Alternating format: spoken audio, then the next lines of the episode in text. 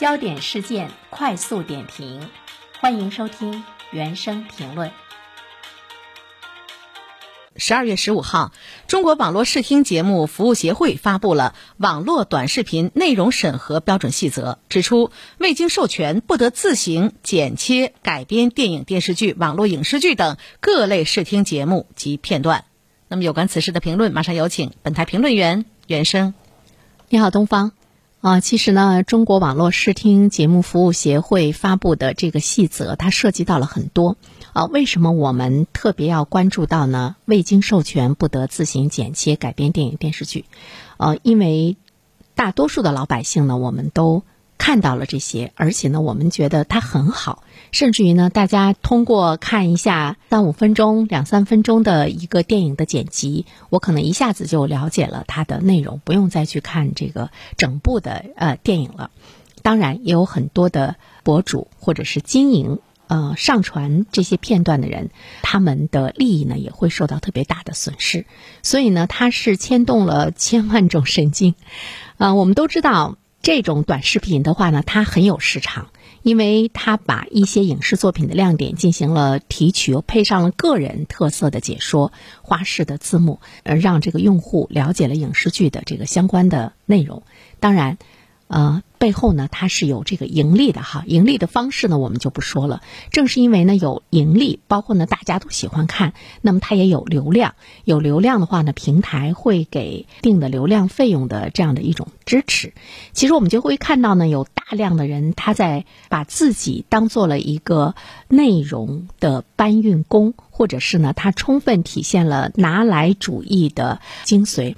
把这些别人的东西拿来，哎，变成了自己的这个账号上的这个内容啊，啊，为什么我刚才说大家都觉得，哎，这很正常啊？因为我们已经享受了相当长的时间，今天告诉你说是不可以了，因为它是违法的，这样的状态会成为历史。呃，在这里面的话呢，其实我注意到了中宣部版权管理局的局长，他来回应，他说。呃，这个侵权盗版的问题是非常的严重哈，广大的权利人反映呢是很强烈。呃，作品未经许可是不得传播使用的，这是著作法规定的一项基本的原则。这个原则呢也适用于影视作品。呃，其实我想问一个问题，就是我们的著作法是才出台的吗？还是说它已经出台了很久很久摆在那儿？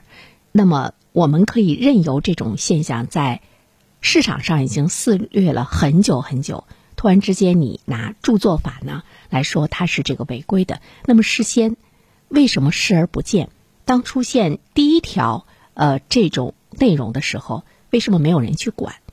有一句话说“存在即合理”嘛，所以当大家发现哎这种现象可以存在的时候，大家呢就都去呃尝试，都去实践。这里面其实可以看出，我们现实生活中，包括我们普通老百姓在内，其实我们对于这个著作权呐、啊著作权法呀等等，其中规定的很多的内容，我们都是非常陌生的，甚至于呢，我们不知道哪些行为它呢是这个侵权的。呃，这个背后呢，我个人觉得就是我们。著作权意识这方面的宣传，包括这方面的相关的这个法律内容的普及，其实是非常薄弱的。甚至于我们可以说呢，在相当长的一段时间中是被忽视的，是被认为是合理的。甚至于我们这个文化中，我们也会认为天下文章。都是呢，彼此抄来抄去嘛，都觉得它是一种非常正常的现象。所以呢，它在某种状态中来说，它有一些基础，就是我们对著作权的一种这个忽视。我想说，呃，这么多年来，政府对于盗版的持续打击，著作权的保护呢，是在逐步的。